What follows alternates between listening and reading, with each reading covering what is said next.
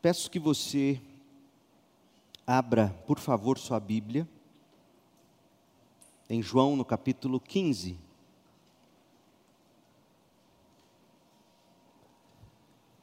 Nós vamos ler de 1 a 8. E eu quero pensar com você sobre a vida na videira. João 15, de 1 a 8. A vida na videira. Eu sou a videira verdadeira e meu pai é o lavrador. Todo ramo que estando em mim não dá fruto, ele corta. Todo ramo que dá fruto, ele poda para que produza ainda mais. Vocês já foram limpos ou podados pela mensagem que eu lhes dei. Permaneçam em mim e eu permanecerei em vocês, pois assim como um ramo não pode produzir frutos se não estiver na videira, vocês também não poderão produzir frutos a menos que permaneçam em mim. Sim, eu sou a videira, vocês são os ramos. Quem permanece em mim e eu nele produz muito fruto, pois sem mim vocês não podem fazer coisa alguma. Quem não permanece em mim é jogado fora como um ramo imprestável e seca. Esses ramos são ajuntados num monte para serem queimados. Mas se vocês permanecerem em mim e minhas palavras permanecerem em vocês, pedirão o que quiserem e isso lhes será concedido.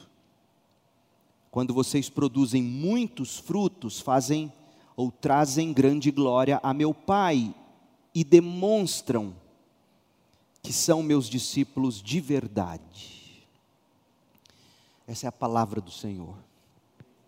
É muito comum se fazer referência à relação de alguém com Jesus nos termos de um, entre aspas, relacionamento pessoal. Aliás, entre crentes, essa forma de se referir ao cristão se tornou uma espécie de vernáculo ou idioma contemporâneo evangélico. Relacionamento pessoal com Jesus. Na verdade, pode ser esse o modo como você mesmo faz a distinção entre o não cristão e o cristão genuíno, ou entre o cristão nominal e o cristão genuíno. Costuma-se dizer mais ou menos assim as pessoas: bem, você pode ir à igreja, você pode fazer isto ou aquilo, participar das ordenanças, dizimar, ofertar, servir e tudo mais. Mas você precisa ter um relacionamento pessoal com Jesus Cristo, do contrário, tudo será vão. Ou ainda, perguntar para conferir você tem um relacionamento pessoal com Cristo? Convenhamos, gente, essa é uma linguagem bastante comum entre a gente, especialmente os, os crentes um pouco mais antigos, mas essa linguagem precisa de qualificação. Porque assim do modo como está, ela é no mínimo incompleta.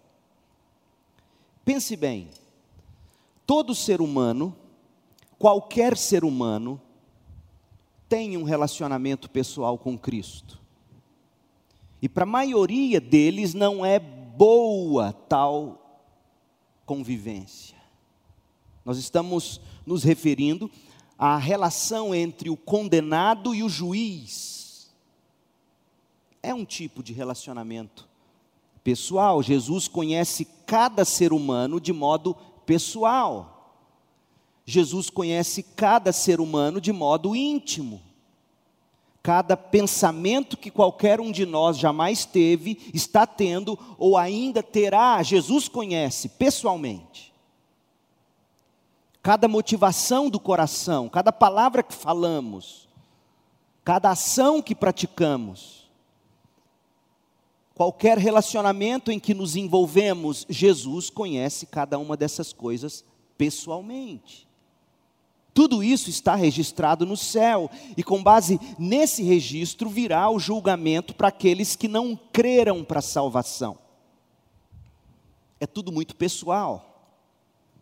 Cada pessoa será julgada em uma base pessoal e individual pelo justo juiz, que é o Senhor Jesus Cristo.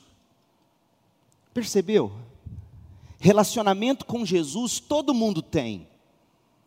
Relacionamento pessoal, inclusive. Uns têm um relacionamento para salvação, outros para condenação. Simples assim. Há uma maneira melhor, mais biblicamente precisa de se aferir a legitimidade de um relacionamento genuíno, salvífico com Cristo, do que meramente dizer se fulano ou fulana tem um relacionamento pessoal com Jesus, ou indagar alguém, você tem um relacionamento pessoal com Jesus? Ora, todo mundo tem, como já dissemos, de um modo ou de outro, se tem, para o bem ou para o mal, todos temos algum relacionamento com Jesus. Em que pese sabermos o que se quer dizer com a expressão, Jesus é o seu salvador pessoal, a gente sabe o que a gente quer dizer com essa expressão. Você, de sua parte, procura nutrir um relacionamento íntimo com Jesus, nós entendemos que é isso o que está na expressão, você tem um relacionamento pessoal com o Senhor Jesus. Mas nós precisamos ir além, nós precisamos clarear esse sentido, pois essa não é uma categoria bíblica precisa. Ainda mais nesses dias de tanta banalização quanto ao significado de se relacionar. As pessoas hoje ficam e tratam isso como relacionamento. O termo relacionamento perdeu toda a sua configuração. Então, a pergunta deve ser: qual é a natureza do verdadeiro relacionamento entre o cristão e o Cristo. Qual é a verdadeira natureza do, do relacionamento daquele que se diz crente ou cristão e Jesus? Quem é o crente de verdade? Como o crente de verdade se relaciona com Deus? A Bíblia nos ajuda a responder a essas questões, dando-nos uma série de analogias. Há na Escritura Sagrada a referência ao relacionamento entre o crente e Deus, ou entre o crente e Cristo, por exemplo, quando fala do relacionamento entre filho e pai, ovelha e pastor, súdito e rei, escravo e senhor, corpo e cabeça, noiva e noivo, adorador e cordeiro substituto.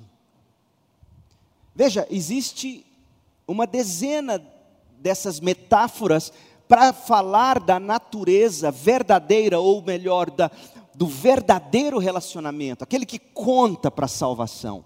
E é interessante que a Bíblia não usa só uma analogia ou metáfora, porque uma apenas não é capaz de descrever o todo desse relacionamento. E todas essas metáforas que a Bíblia usa para falar do relacionamento verdadeiro entre Cristo e o cristão, transmite algum aspecto do nosso relacionamento com o Senhor. Fala de justificação, fala de cuidado, fala de intimidade, fala de dependência, fala de submissão, fala de direção, obediência, provisão, proteção, alimentação, etc. Todas essas coisas e muito mais estão vinculadas a essas metáforas. Diante de nós hoje, no 15 capítulo de João, está outra daquelas metáforas muito instrutivas, a qual nos mune de vocabulário mais preciso, capacitando-nos a definir com terminologias bíblicas mais exatas o relacionamento do cristão com Cristo. Aqui em João 15, Jesus nos apresenta a metáfora da videira, do viticultor, dos ramos, dos frutos. Bem aqui no meio do seu discurso de despedida, para deixar claro o significado da vida cristã. Jesus está despedindo-se dos seus discípulos e ele quer deixar muito claro o que significa viver com Cristo. Jesus está descrevendo de modo inconfundível quem é o verdadeiro cristão. Jesus está nos apresentando aqui qual é o propósito da vida do cristão. Jesus está revelando como o cristão conseguirá viver esta vida cristã. Então veja, é muita coisa num, num pequeno pacote apenas. Fala da natureza da vida cristã, fala do propósito da vida cristã e fala do como para se viver a vida cristã. Então, com efeito, o que nós temos nesse texto é um tratado, gente, um tratado da relação entre ramos frutíferos e uma videira sob os cuidados de um viticultor. Portanto, nós voltaremos nossa atenção mais uma vez a João 15, de 1 a 8, para aprendermos sobre a vida na videira. Que tipo de relacionamento pessoal de fato conta para a salvação? para sabermos qual é a natureza da genuína conversão, a natureza da vida cristã verdadeira. É isto que encontramos aqui. Então hoje nós veremos os seguintes: primeiro, a vida começa na videira. Segundo, o trabalho do viticultor. E na próxima semana, Deus permitindo a frutificação dos ramos. A vida começa na videira, em primeiro lugar. Nós vimos isso na semana retrasada, no sermão intitulado A Verdadeira Videira, ou A Videira Verdadeira. Nós dissemos que de todas as coisas que Cristo falou em João 15, nada é mais definitivo ou importante do que os primeiros oito versículos do capítulo 15. Expressando-se por metáforas, fazendo analogias, o Senhor Jesus destacou o que há de mais fundamental na vida cristã. Qual é a palavra que Jesus mais repete, do verso 1 ao verso 8 de João 15? Qual é o verbo que ele mais usa? Permanecer. Jesus está tratando aqui, portanto, da nossa união com Cristo para a glória de Deus na frutificação pela fé. E, e, nessa frase você tem o todo da vida cristã. Qual é a natureza da vida cristã? É a minha união com Cristo pela fé. Qual é o propósito da vida cristã? A frutificação para a glória de Deus. E como é possível viver a vida cristã unido a Cristo pela fé, em oração, permitindo a poda do viticultor para que a gente produza ainda mais frutos. Veja, é a vida cristã.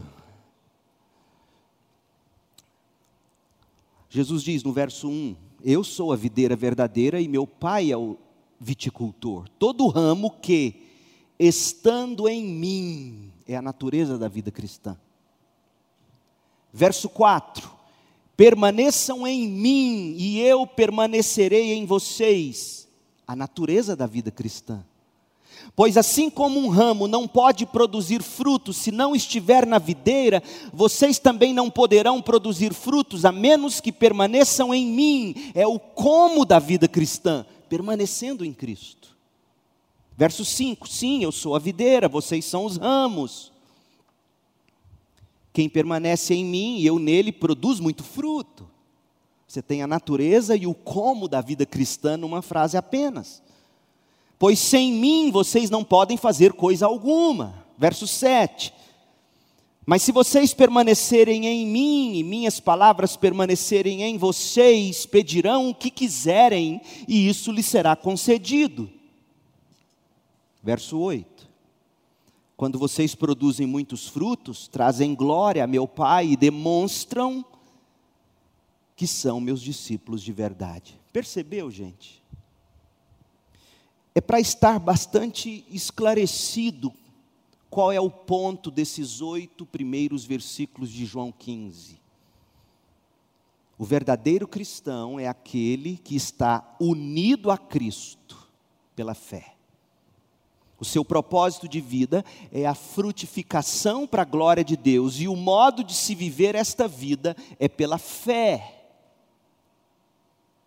A palavra de Cristo permanecendo em nós, a oração, tudo isso com fé. Jesus está dizendo para nós que a vida começa e a vida está na videira. Fora da videira, e a videira aqui não é uma igreja ou qualquer igreja, a videira aqui é o próprio Cristo. Cristo é a videira. A história de Judas Iscariotes, que Jesus está tentando elucidar aqui, esclarecer para os discípulos, que em questão de horas ficariam chocados ao descobrir que Judas Iscariotes, que andou com eles, era o traidor. Jesus deixa muito claro, portanto, que não é união a uma instituição chamada corpo apostólico que salva. Não é uma união a uma igreja evangélica que salva. É a união com o Cristo que salva. Fora da videira, que é Cristo, não há vida, apenas morte. Porque é na videira e da videira que se suga a seiva de vida. É na videira, é em Cristo que nós temos o alimento da vida. Fora da videira existe morte e no final condenação. Verso 6. Quem não permanece em mim é jogado fora como um ramo imprestável. É Jesus quem diz isso. Esse ramo que é jogado fora, esse ramo imprestável, ele vai secar. Por quê? Porque ele não está na videira. Se ele não está na videira, ele seca. Esses ramos secos, mortos, são ajuntados num monte para serem queimados. A vida começa na videira, a vida está na videira. Cristo. A pessoa, contrário do que se pensa e se busca obter, além de ela não ter vida em si mesma, ela não tem em si mesma o menor potencial, a menor condição para prosseguir vivendo do modo que agrada a Deus. Não há em nós mesmos qualquer força para se viver a vida que agrada a Deus não é conhecendo a si mesmo que você encontra força para viver a vida. Não, olha o que Jesus diz no verso 5. Sim, eu sou a videira, vocês são ramos, dependentes. A vida de vocês depende de mim, da minha vida. A vida de vocês flui da minha vida em vocês. Sim, eu sou a videira, vocês são os ramos. Quem permanece em mim e eu nele produz muito fruto, pois sem mim vocês não podem fazer coisa alguma, absolutamente nada. A vida começa na videira, a vida está na videira, sem a vida na videira nós não podemos fazer nada que dure. Casamento não dura, Amizades não duram, a vida não dura. De fato, a vida para a qual o ser humano foi criado, a vida plena, a vida abundante, a vida realizada, a vida frutífera que todos almejamos, somente é possível em Cristo. Verso 8. Quando vocês produzem muitos frutos, trazem glória a meu Pai e demonstram que são meus discípulos de verdade. Gente, uma das mais belas doutrinas do cristianismo está aqui em João 15, de 1 a 8. É a, é a doutrina da união mística do pecador com Cristo. Os teólogos reformados chamam de união mística porque essa união transcende e transcende em muito a todas as analogias de relações terrenas. Essa união transcende na intimidade da sua conexão com Cristo.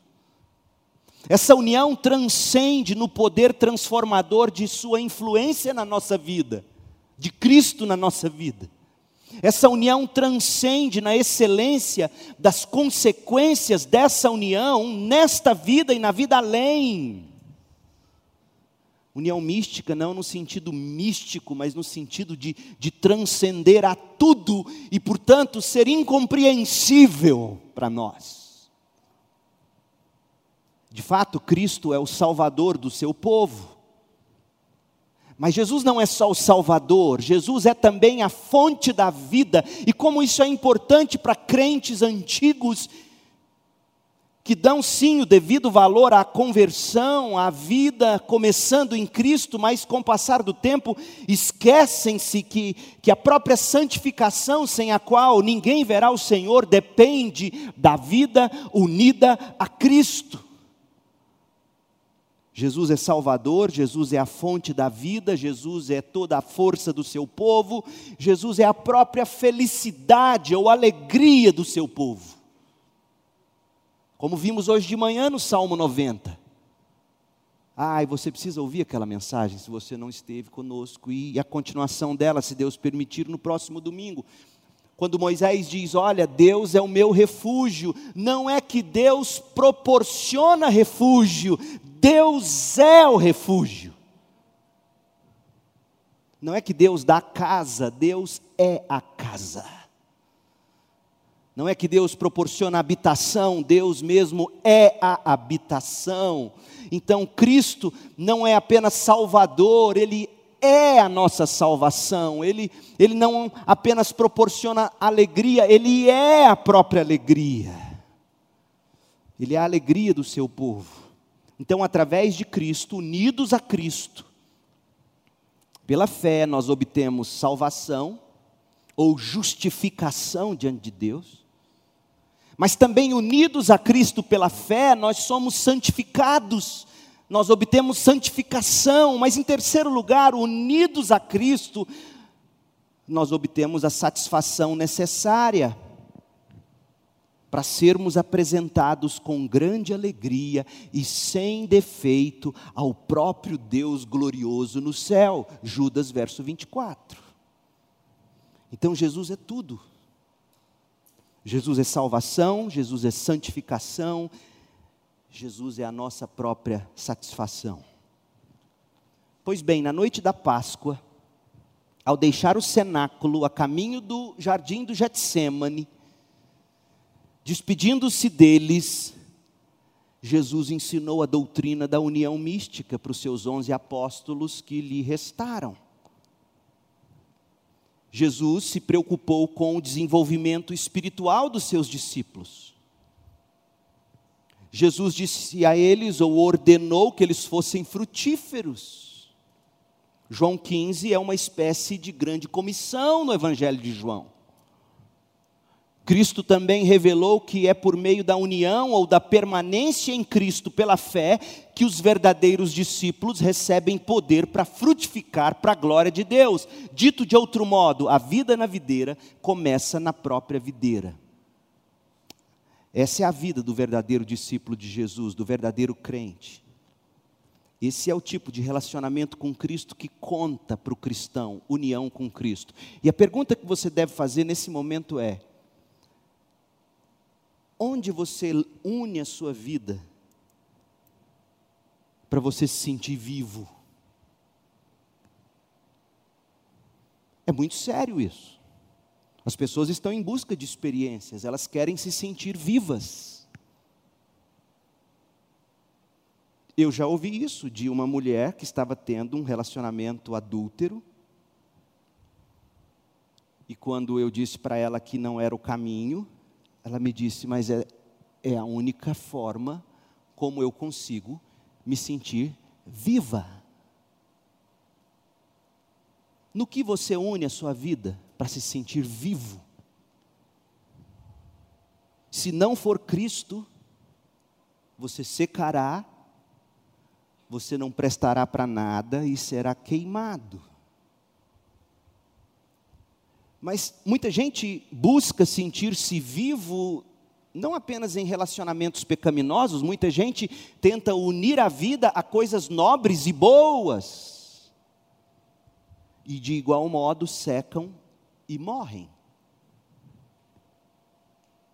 Porque o que vale de fato é a união com Cristo. A vida começa e está em Cristo, a videira verdadeira. Então você precisa entender isso.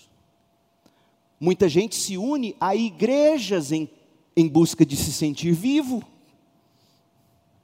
e morrem e secam. Porque não é da igreja que você extrai vida, na igreja e através da igreja você entrega a vida que você recebe de Cristo. É bem diferente. Mas muita gente se une a igrejas, a ministérios, a carreiras, a vocações, a diplomas, a conquistas, novas aquisições, novas compras, novos dispositivos eletrônicos. As pessoas vão unindo a vida delas a essas coisas para se sentirem vivas. E Jesus diz: vai secar e morrer, porque a vida começa e está em mim.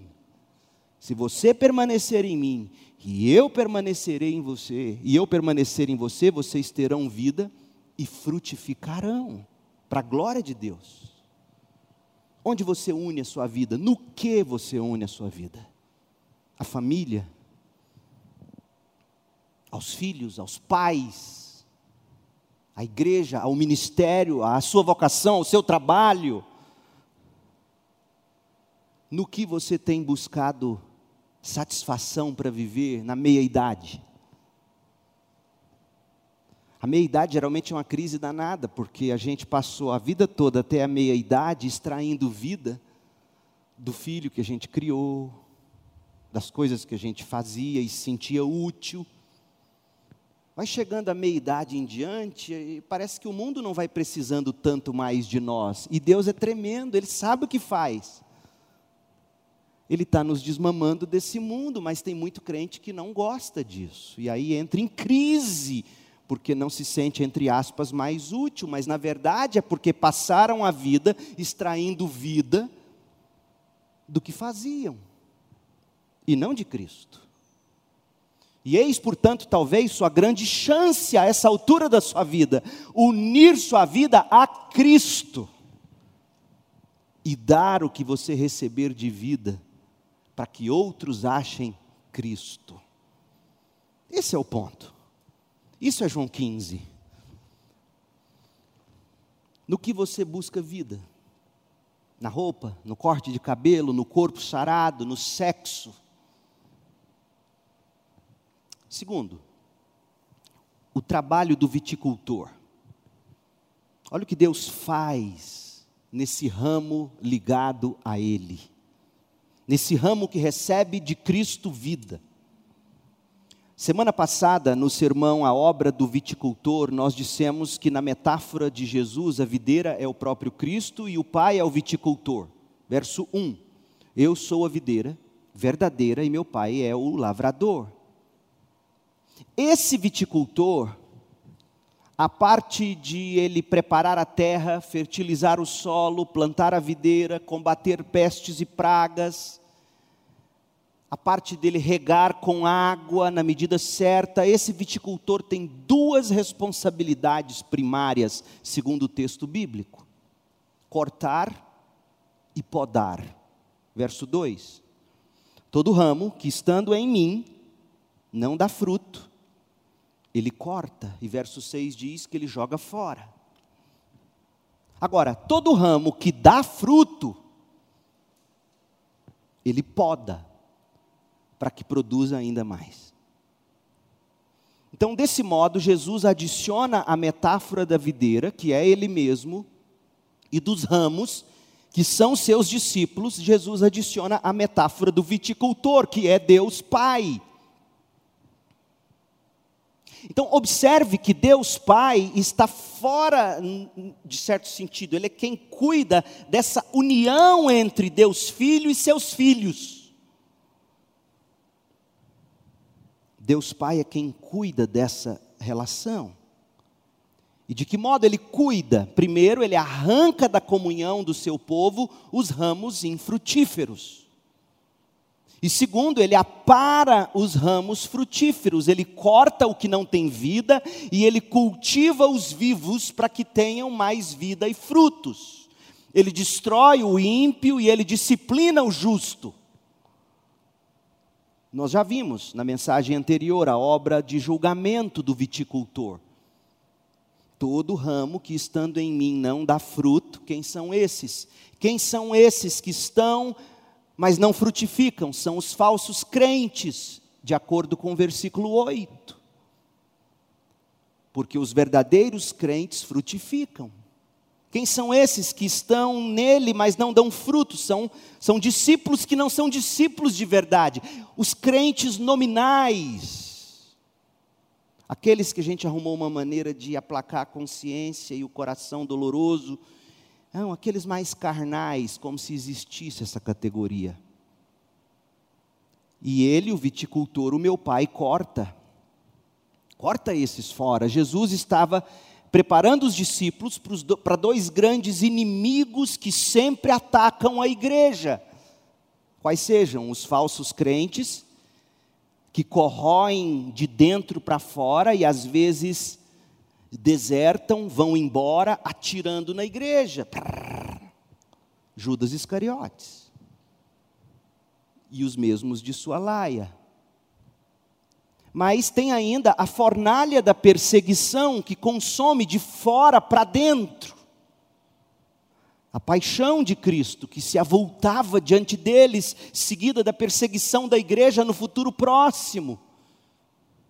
Nós vimos o, o primeiro tipo de inimigo, o falso crente, em face do qual Jesus mesmo reagiu, dizendo aos discípulos: Não tema, meu pequeno rebanho, não pensem que os desertores, os Judas, os falsos discípulos terão sucesso, eles serão cortados no devido tempo, eles serão jogados fora, eles vão ressecar e eles serão queimados. Não se preocupem, meus discípulos, o viticultor tem tudo sob controle. A igreja jamais será implodida. Não há cavalo de Troia que destrua a igreja. A obra de disciplina, que é o que nós estamos vendo agora. Se a obra de julgamento, cortar e jogar fora, elimina os cavalos de Troia, os vírus, as contaminações com potencial de detonação da igreja, a obra de disciplina garante que as portas do inferno não prevalecerão contra a igreja, na medida em que a igreja avança frutífera no mundo, no poder do Espírito, espalhando o reino de Deus. João 15, verso 6, ou verso 2, parte B. Todo ramo que dá fruto, ele poda para que produza ainda mais. Agora eu quero unir o verso 2 ao verso 3. Porque Jesus diz que ele poda, no verso 2, para que dê mais fruto. Mas no verso 3 ele diz: Vocês já foram podados, vocês já foram limpos.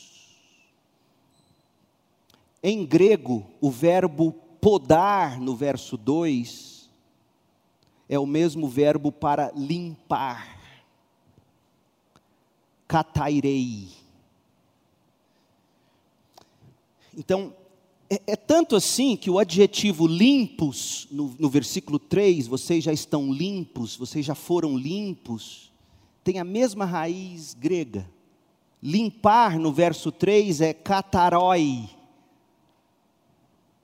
E podar, no verso 2, é catairei.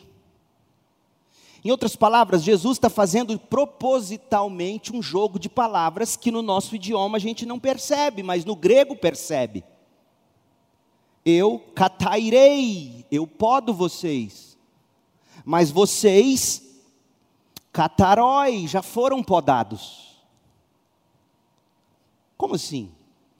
O pai poda, o pai limpa os ramos para torná-los mais adequados para a produção de ainda mais frutos, verso 2. Mas lembre-se, vocês já foram limpos, verso 3, limpos pela mensagem. A palavra grega para mensagem é logos, pela palavra que eu lhes dei.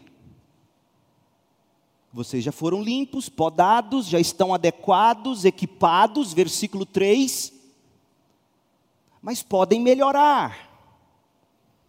E por isso continuam sendo podados, limpos, verso 2.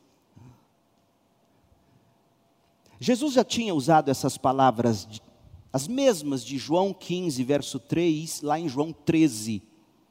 Vocês estão limpos você lembra da história? Jesus estava lavando os pés dos discípulos e recebeu a objeção de Pedro, João 13, 8. Lavar meus pés de jeito nenhum. Jesus responde, João 13, 8. Se eu não lavar, você não terá comunhão comigo.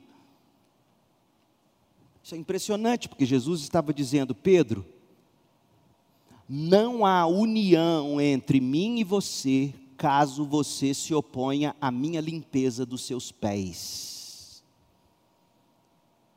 Aqueles que foram limpos pelo Evangelho, pela minha palavra, João 15, 3, são constantemente limpos e podados pela mesma palavra, João 15, 2.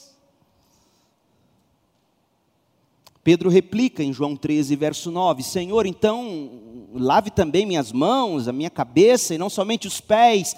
E Jesus triplica, João 13, 10. A pessoa que tomou banho por completo só precisa lavar os pés para ficar totalmente limpa. E vocês estão limpos. É a mesma expressão de João 15, 3. Vocês já foram limpos. E aí, em seguida, em João 13, 10, Jesus acrescenta: Mas nem todos estão limpos. Judas não estava limpo. Judas não era salvo. A palavra de Cristo, o Evangelho não tinha limpado Judas. João então insere uma nota de explicação em João 13, 11, pois Jesus sabia quem o trairia. Foi a isso que se referiu quando disse: Nem todos vocês estão limpos. Qual é o ponto de Jesus em dizer que os discípulos estavam limpos, na verdade, totalmente limpos. Qual é o ponto de Jesus dizer que eles já estavam podados, eles já estavam plenamente adequados, no entanto, deveriam ser de novo lavados e podados de novo e de novo. Qual é o ponto de dizer que se alguém rejeita ser podado, se alguém rejeita ser lavado, tal pessoa não tem comunhão com Cristo, não está unida a Cristo? Qual é o ponto disso? Jesus estava deixando claro que a pronta aceitação de ser podado, a pronta aceitação de ter os pés lavados, é o sinal de que a pessoa foi verdadeiramente lavada e podada. É isso que Jesus está dizendo em João 15, versos 2 e 3. João 15, 3 eu já limpei, eu já podei vocês pelo meu logos, pela minha palavra, e porque vocês já estão podados, vocês precisam ser podados de novo e de novo, João 15, 2. Para usar a linguagem teológica agora, João 15, 3 é Jesus dizendo: vocês já estão justificados pela fé, vocês já foram limpos. Mas João 15, 2, João 15, 3 ele diz: vocês estão justificados, já foram limpos. João 15, 2, Jesus diz: Mas vocês precisam se santificar. Vocês precisam ser podados. Está claro isso? Você tem que entender isso. Porque existe um tipo de evangelho que hoje em dia parece que está mais em voga do que nunca. Que diz que o ramo verdadeiro, o crente, jamais sofre ou se ele sofre, ou é de algum modo afligido, é porque ele está em pecado, é porque ele. E aí eles dão um monte de justificativas, mas Jesus diz: não, nada disso. O ramo é frutífero, O ramo está frutificando, o ramo já foi limpo, João 15, 3, já foi justificado, mas esse ramo limpo, justificado de João 15, 3, é o ramo que está frutificando em João 15, 2, e porque ele está frutificando, Jesus diz: você precisa dar mais frutos, e para você dar mais frutos, você precisa de mais podas. O que é ser podado? Que é ser limpo ou limpado constantemente, o que é ser lavado ou ter os pés lavados constantemente. Veja, são, Jesus está falando das mesmas coisas lá em João 13, quando lava os pés, e aqui em João 15, quando fala da videira. É a mesma coisa. Quem foi salvo precisa ser santificado. E como é que Jesus nos santifica? Como é que ele lava os nossos pés? Como é que ele nos poda? Veja, eu tenho para mim que na metáfora de João 13, quando Jesus fala da necessidade de lavar os pés, ele está dizendo que é algo um pouco é algo um pouco constrangedor. Imagine você na cena, sentado, alguém tira o seu pé e, e começa a lavar o seu pé. Como é que você ia se sentir? Ainda mais sendo o próprio Cristo, você se sentir constrangido. Há esse elemento de constrangimento quando Deus se aproxima de nós para nos limpar os pecados ou podar. Mas a metáfora de João 15 nos fala da dor envolvida no processo de santificação.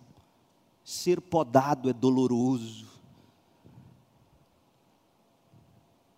A melhor exposição da obra de poda, da obra de disciplina, da obra de lavagem dos pés, está em Hebreus 12.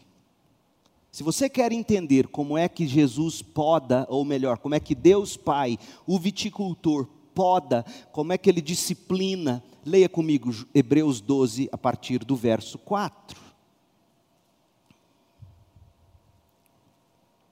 No contexto de Hebreus 12, a disciplina que estava acontecendo era a disciplina da perseguição. Eles estavam sendo perseguidos. Esse é o contexto de toda a carta. Então, o autor de Hebreus quer mostrar para os seus leitores que Jesus iria sim, Deus Pai iria sim podá-los, iria sim limpá-los, iria sim lavá-los. E uma das maneiras de Deus Pai fazer isso é pela perseguição. E é curioso que em João 15, 20, Jesus fala de perseguição. João 15, 20, vocês se lembram do que eu lhes disse: o escravo não é maior que o seu senhor, uma vez que eles me perseguiram, também os perseguirão, ou seja, a poda virá também pela perseguição. E aí começa a fazer sentido quando alguns missionários que vivem onde o evangelho não pode ser abertamente precado, histórias que nós já ouvimos, já ouvi de pelo menos duas fontes diferentes, missionários dizendo que se Deus de fato amasse a igreja do Ocidente, colocaria ela debaixo das mesmas perseguições que a igreja enfrenta lá no Oriente, onde ela mais frutifica. Entendeu? Mas nessa teologia que se prega aí hoje, João 15 só tem lugar, lugar quando você distorce por completo o sentido de Jesus. Mas Jesus está dizendo que a poda vem também pela disciplina, pela perseguição. Hebreus 12, 4. Hebreus 12, 4. Afinal, ou seja, na corrida da fé, versículos de 1 a 3, ele falou: Deixe de lado todo o peso, todo o pecado que impede você de correr essa corrida Olhe para Jesus, o autor e consumador da fé. Afinal, ainda não chegaram a arriscar a vida, não derramaram o sangue na luta contra o pecado. Acaso vocês se esqueceram das palavras de ânimo que Deus lhes dirigiu como filhos dele? Palavra de ânimo dirigidas pelo Pai aos seus próprios filhos. Ele disse: Meu filho, não despreze a poda do Senhor, a disciplina do Senhor. Não desanime quando o Senhor o corrigir. Pois o Senhor poda, lava os pés, ele disciplina quem ele ama e castiga todo aquele que, que aceita como filho. Enquanto suportam essa poda, essa disciplina de Deus, lembrem-se de que Ele os trata como filhos. Filhos são podados, filhos são disciplinados. Quem já ouviu falar de um filho que nunca foi disciplinado pelo pai? Se Deus não os disciplina como faz com todos os seus filhos, significa que vocês não são filhos de verdade, mas ilegítimos. Deus só poda aqueles que Ele ama. Uma vez que respeitávamos nossos pais, Hebreus continua, Hebreus 12, 9. Respeitávamos nossos pais terrenos que nos disciplinavam, não devemos nos submeter ainda mais à poda, à disciplina do Pai, do nosso espírito, e assim obter vida. Veja, a poda é para ter mais vida. Pois nossos pais nos disciplinaram por alguns anos como julgaram melhor, mas a disciplina de Deus é sempre para o nosso bem. Hebreus está dizendo: olha, os nossos pais até erraram nas doses quando nos disciplinaram. Mas a disciplina de Deus não é errada, não vem em dose errada, é sempre para o nosso bem, a fim de que participemos de Sua santidade. É por isso que Ele poda. Verso 11: Nenhuma disciplina é agradável no momento em que é aplicada, ao contrário, é dolorosa, mais tarde, porém, produz uma colheita de vida. E aqui você começa a ver quais são os, os tipos de frutos de que João 15 está falando. Frutos de uma nova vida, de vida justa e de paz para os que assim são podados, corrigidos. Portanto, revigorem suas mãos cansadas, seus joelhos enfraquecidos, façam caminhos retos para seus pés, a fim de que os mancos não caiam, mas sejam fortalecidos. Meu povo, a perseguição não é a única maneira pela qual o pai corta e poda e limpa os ramos verdadeiros da videira. A perseguição não é a única maneira, mas é sim uma maneira. E o que Jesus quer que vejamos é que nossa união com Cristo, ouça bem, igreja, nossa união com Cristo não será isolada das piores experiências externas dessa vida. Não será isolada disso. Antes, a nossa união com Cristo será influenciada pelas experiências dolorosas externas que o próprio Pai envia. A vida cristã não é para ser vivida em uma redoma que nos resguarda das aflições desse mundo. De fato, no mundo teremos aflições. Essas aflições são as podas. João 16, 33. E, e Cristo quer que nós saibamos Cristo quer que nós saibamos que o nosso Pai, o viticultor, governa essas experiências dolorosas e amargas da vida. O Pai governa as perseguições, o Pai governa os sofrimentos, o Pai governa as calamidades e todo tipo de aflições impostas pelos maus ou pela vida mesmo, e todas essas coisas tocarão sim aos ramos verdadeiros e não vão tocar os ramos à toa.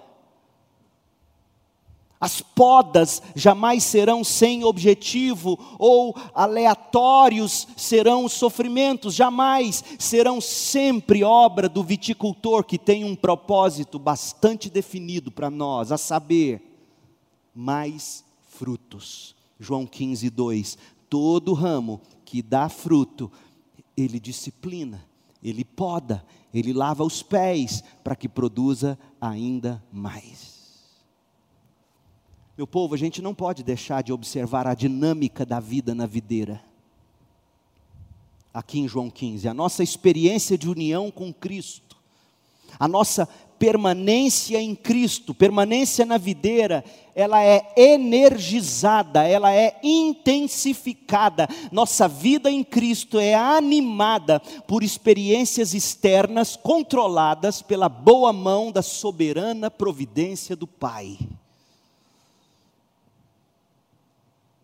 Existem grandes operações internas, experiências íntimas na nossa união com Cristo, por parte do Espírito, por parte do próprio Cristo, por parte de Deus Pai em nós. Existe essa experiência interna, essa dinâmica do Espírito em nós, mas aqui em João 15, o foco dessa experiência com Cristo está no elemento externo dessa união com Cristo. O Pai, o viticultor. Deus Pai não é a seiva, Deus Pai não é a videira, Cristo é a seiva, Cristo é a videira. Mas o trabalho de Deus Pai é nos podar, é cuidar de nós, é nos cortar, para que a gente tenha uma experiência mais plena e profunda de seiva e de vida de Cristo em nós. Se você quer uma ilustração do que eu estou tentando dizer, veja comigo 2 Coríntios 1. Segundo aos Coríntios 1, versos 8 e 9, Paulo vai falar do, de como o relacionamento dele com Cristo foi de algum modo energizado, reaquecido, animado pelas dolorosas experiências externas da poda do viticultor. Segundo aos Coríntios 1, versos 8 e 9. Irmãos, queremos que saibam das podas pelas quais passamos na província da Ásia. A palavra não é poda, a palavra é aflição, mas é a mesma coisa. Irmãos, queremos que saibam das aflições pelas quais passamos na província da Ásia. As podas. Fomos esmagados e oprimidos a, além da nossa capacidade de suportar e pensamos que não sobreviveríamos de fato esperávamos morrer. Sabe qual foi o resultado disso? Dessa poda? Deixamos de confiar em nós mesmos e aprendemos a confiar somente em Deus que ressuscita os mortos. Está claro, meu povo? Está claro porque que Ele poda? Está claro o que eu quero dizer quando eu digo que o relacionamento sou eu e Cristo, e Deus Pai podando tudo aquilo que impede a mim e a você de confiar apenas em Cristo. Qual era o grande medo de Paulo? Qual era o grande receio? Qual era, qual era o pior que lhe podia acontecer, segundo está aqui em 2 Coríntios 1, de 8 a 9? Ele morrer, era o pior que lhe podia acontecer, era ele morrer. Mas ele foi reanimado quando ele aprendeu a confiar somente em Deus que reverte o que há de pior para o bem daqueles que o amam, ou seja, que ressuscita os mortos. O que de pior te pode acontecer? Não importa. Importa que o viticultor é poderoso para nos podar e transformar o que há de pior do que poderia nos acontecer em bem, para que confiemos ainda mais no Senhor. A permanência de Paulo em Cristo, a permanência de Paulo em Deus foi profundamente auxiliada por essa poda que quase levou Paulo à morte. Às vezes a poda nos leva no limite entre a vida e a morte. Portanto, o ponto principal de João 15, 2 é duplo. Jesus estava preparando os discípulos para a profanação de dentro, esses profanos, ele mesmo, Deus, corta e lança fora. João 15, 2, João 15, 6. Mas Jesus também estava preparando os crentes para a perseguição, para as perturbações de fora, essas aflições que Deus mesmo dosa e usa para podar os ramos, para limpar os ramos, para que os ramos deem ainda mais frutos. E no caso aqui, qual foi o grande fruto que Paulo produziu, segundo os Coríntios 1, de 8 a 9? Qual foi o grande fruto? Porque a gente só pensa, eu estou adiantando a mensagem do domingo que vem, mas vamos lá. A gente pensa em frutos apenas em termos de ministério, de impacto, de alcance, e não é nada disso que Jesus a priori está falando quando ele fala de frutos. Jesus mesmo diz em Mateus 7 que muitos terão ministérios que impressionarão os homens, expulsarão demônios, profetizarão, mas nunca foram unidos à videira verdadeira. Qual foi o grande fruto que Paulo produziu em 2 Coríntios 1, de 8 a 9, quando ele foi podado e quase morreu? Sabe qual foi o grande fruto? Ele deixou de confiar em si mesmo para confiar somente em Deus. Você tem noção do que é isso? Do que é Deus ir podando você, ir arrancando de você todas aquelas coisas nas quais você se agarrava.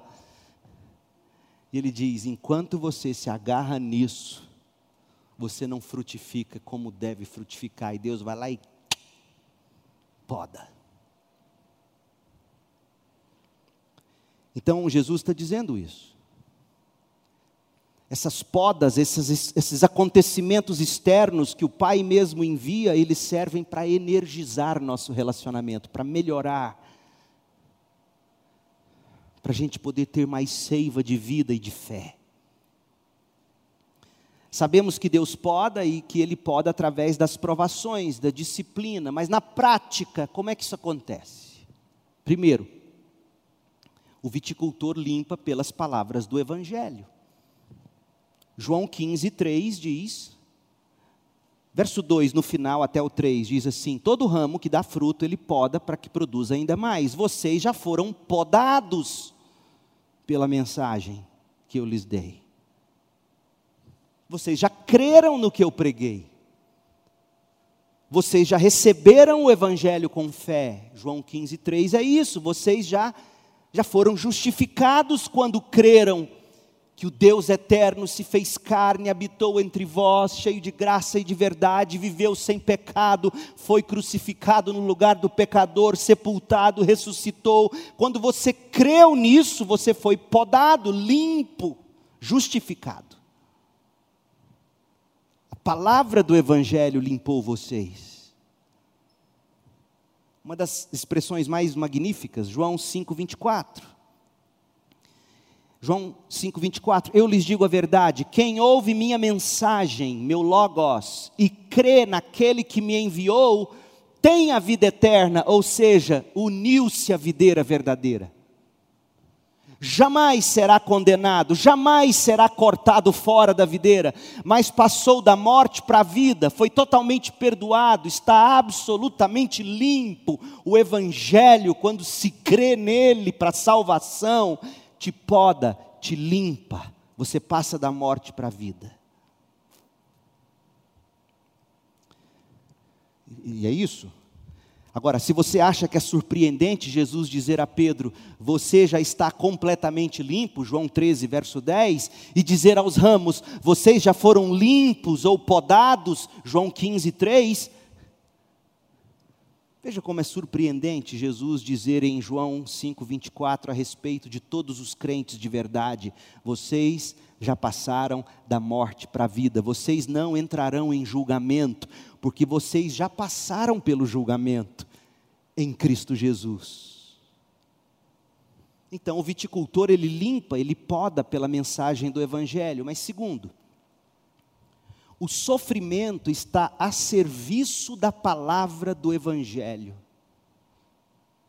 Porque o que de fato limpa a gente, ou o que de fato poda a gente, não é o sofrimento.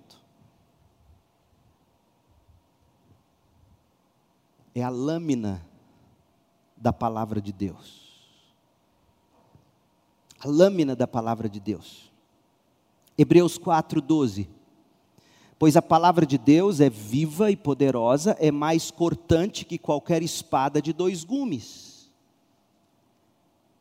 A palavra de Deus é que corta, ela é que penetra entre a alma e o espírito, entre a junta e a medula, e traz à luz até os pensamentos e desejos mais íntimos. Deus corta fora ramos mortos pela palavra. Duro esse discurso, quem poderá suportá-lo? Eles então são cortados, eles vão embora. João 6, a palavra corta falsos crentes. Quantas vezes eu já terminei de pregar e ouvi alguém dizendo que fulano talvez nunca mais volte porque não gostou do que ouviu eu dizer. A palavra corta, a palavra arranca fora. Mas a palavra também limpa. Disciplina. E como que a palavra disciplina? Porque no momento em que você recebe a poda, você é tentado a blasfemar, a, a desanimar, a deixar Deus de lado.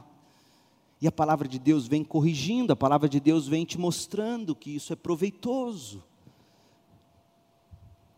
E aí o grande batista da história, Charles Spurgeon, ele diz o seguinte: a faca é o instrumento que Deus usa para podar os ramos verdadeiros. Mas o cabo da faca é o sofrimento. A lâmina da faca é a palavra de Deus. É pelo sofrimento, isso que Spurgeon está dizendo, é pelo sofrimento que a palavra de Deus chega penetrante em nós. Muita gente só se percebe ou se deixa penetrar pela palavra de Deus quando Deus primeiro os humilha de algum modo, não é mesmo? A lâmina chega porque o cabo do sofrimento atrás. A lâmina é a palavra. Olha o que Spurgeon diz, ele era um mestre de palavras. Ele diz: é a palavra que poda o cristão, é a verdade que o purifica. A Escritura torna viva e tornada viva e poderosa pelo Espírito Santo, eventualmente e efetivamente limpa o cristão. A Escritura tornada viva pelo Espírito é o que limpa o cristão. A aflição é o cabo da faca. A aflição é a pedra de amolar que amola e afia a faca, mas a faca é a palavra. A aflição, os médicos ouçam, a aflição é o instrumentador, a aflição é aquele que tira nossas vestes cirúrgicas, desnuda a carne doente, e a aflição passa o bisturi ao cirurgião que fará o corte. A aflição nos prepara para a faca para sentir a poda da palavra de Deus, o viticultor é Deus, a aflição é o cabo da lâmina e a ocasião do corte, mas a poda, a poda é feita pela lâmina da Escritura, a palavra de Deus é a faca que corta, por quê? Para que produzamos mais frutos. Quanto mais você conhece a palavra, quanto mais você a ama, melhor você reage às provações e tanto mais você permite que a faca na mão do viticultor faça o seu trabalho. Fecha aspas. Em um dos parágrafos mais lindos do Salmo 119, a gente encontra o salmista falando do cabo e da lâmina da faca de poda. Quer ver? Abra lá comigo.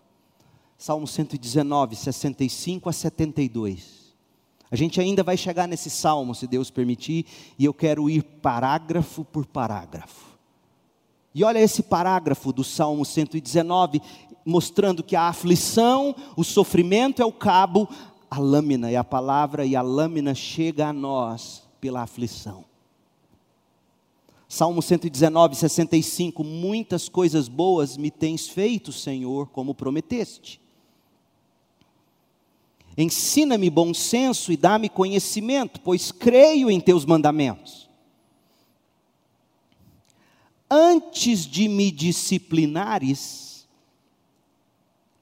com sofrimentos, eu vivia desviado. Agora, porém, sigo tua palavra de perto Tu és bom e fazes somente o bem, Ensina-me teus decretos. Os arrogantes mentem a meu respeito, mas eu obedeço às tuas ordens de todo o coração. O coração deles é tolo e insensível, mas eu tenho prazer em tua lei. Ou seja, Davi, o salmista, estava sofrendo pelo escárnio dos ímpios. O escárnio dos ímpios, esse sofrimento, essa disciplina, era o cabo da faca do viticultor. E agora a lâmina, verso 31. O sofrimento foi bom para mim, pois me ensinou a dar atenção à tua palavra. Percebeu? Percebeu como é que a lâmina chega na gente? Pelo cabo do sofrimento. Tua lei é maravilhosa para mim, é valiosa para mim, é mais valiosa para mim que milhares de peças de ouro e de prata. Adiante, nesse mesmo salmo, no verso 143, o salmista disse: Quando aflição e angústia pesam sobre mim, encontro prazer em teus mandamentos. Gente, o pai não está perdendo tempo quando ele disciplina a você e a mim. Vãos são os raciocínios que dizem algo do tipo: bem, se eu já fui limpo, se eu já fui podado, se eu já passei do julgamento, por que, que eu ainda tenho que ser podado? Porque se, sem santificação ninguém verá o Senhor. Esse é o processo de poda do viticultor. E a gente precisa frutificar para a glória de Deus, e nós só o faremos se nós deixarmos o cabo do sofrimento trazer até nós a lâmina do corte, que vai arrancando de nós todas aquelas coisas que nos impedem de confiar somente em Deus, de amar somente a Deus acima de todas as coisas, de produzir frutos de justiça, a lâmina vem nos cortando. E sabe quando isso mais dói? Por exemplo, quando pais têm que assistir seus filhos serem tratados pelo viticultor e eles não podem fazer nada eles sabem que o cabo do sofrimento está levando a lâmina. E tantas vezes eles blasfemam ainda mais, criticam ainda mais, ressentem-se ainda mais. E aí é papel nosso, pais, orar e falar, Deus, que ele entenda, que ela entenda, que o cabo do sofrimento é para trazer a lâmina que nos prepara para a vida eterna. Paulo, Paulo entendeu essa dinâmica. Deixa eu te citar dois versículos onde ele, o tempo todo, ele tinha consciência de que ele já tinha sido podado, mas estava sendo podado. Ele já tinha sido completamente lavado, mas estava sendo lavado. Primeiro texto, 1 Coríntios 5, 7. Livrem-se do fermento velho, para que sejam massa nova, ou seja, livrem-se sem fermento, que de fato são. Vocês já são sem fermento, mas vocês precisam se livrar do fermento. Vocês já foram podados, já foram justificados, mas precisam ser podados, santificados. Essa é a dinâmica da vida na videira. Essa é a dinâmica da vida cristã. Filipenses 3,12, Paulo diz assim: não estou dizendo que já obtive tudo isso, que já alcancei a perfeição, não. Mas prossigo a fim de conquistar essa perfeição, para a qual Cristo Jesus já me conquistou. Eu já fui conquistado, mas eu prossigo para conquistar. Essa é a dinâmica. E Deus, tantas vezes, Ele vem com a lâmina e o cabo do sofrimento, podando-nos. Para quê? Para o que está dito em Hebreus 12, 1: livremo-nos de todo peso que nos torna vagarosos e do pecado que nos atrapalha e corramos com perseverança a corrida que foi posta diante de nós. Assim, os que foram podados para salvação, o viticultor continua podando para santificação e frutificação para a glória de Deus Pai. Agora, João 15, de 1 a 3, faz sentido. Leia comigo. Eu sou a videira verdadeira. Meu pai é o lavrador. Todo ramo que estando em mim não dá fruto, ele corta, joga fora. Todo ramo que dá fruto, ele poda para que produza ainda mais. Vocês já foram limpos pela mensagem que eu lhes dei. Verso 8. Quando vocês produzem muitos frutos, trazem glória ao meu Pai e demonstram que são meus discípulos de verdade. A frutificação dos ramos, Deus permitindo, a gente vai ver na semana que vem, porque a gente precisa entender duas coisas essenciais ainda nesse texto, antes de partirmos adiante. A gente tem que entender primeiro o que é permanecer em Cristo, e a gente tem que entender quais são os frutos que Deus espera de nós. Hoje nós estudamos a vida na videira. A vida começa na videira e está na videira, e o trabalho do viticultor é continuar nos podando para que a gente frutifique cada vez mais.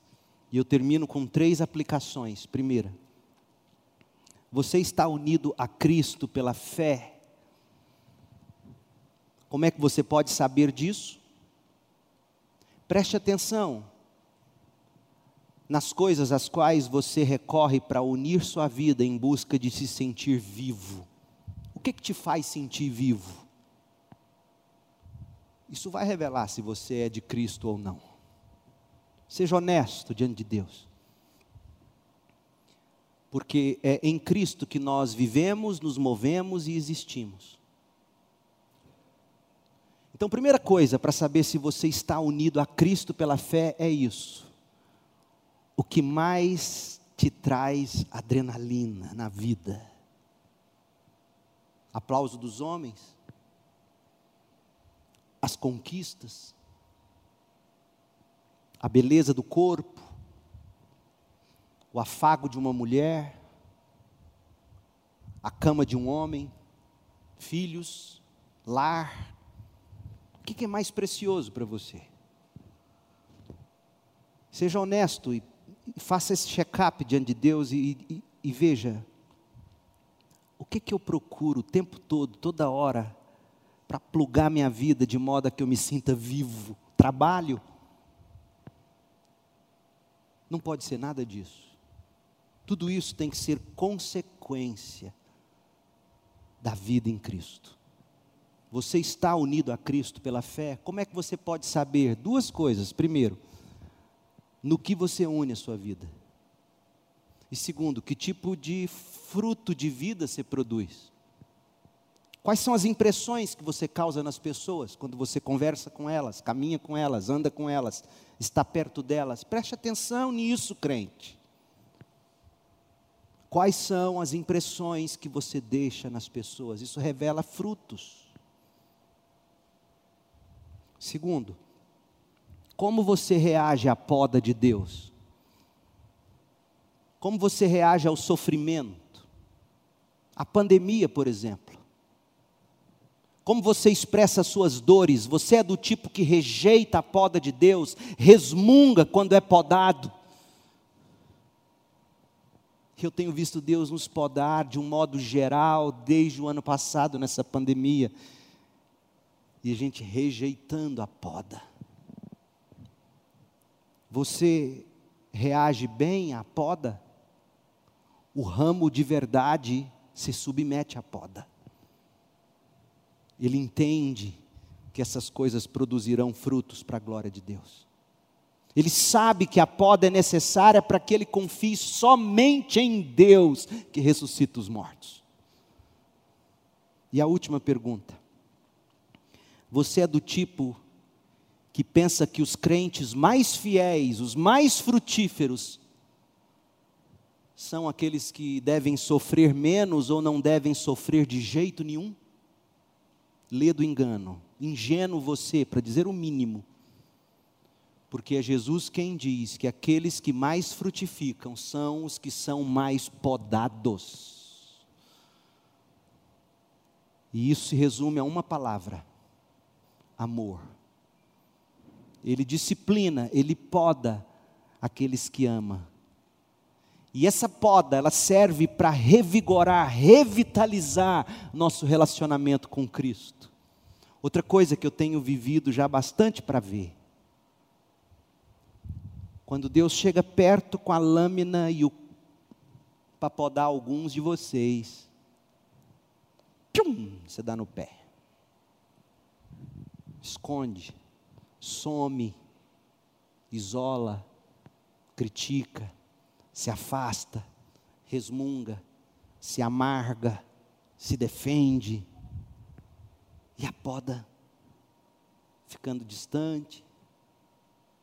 Submeta-se à poda de Deus, para a glória dEle, para o seu bem, para você dar mais frutos.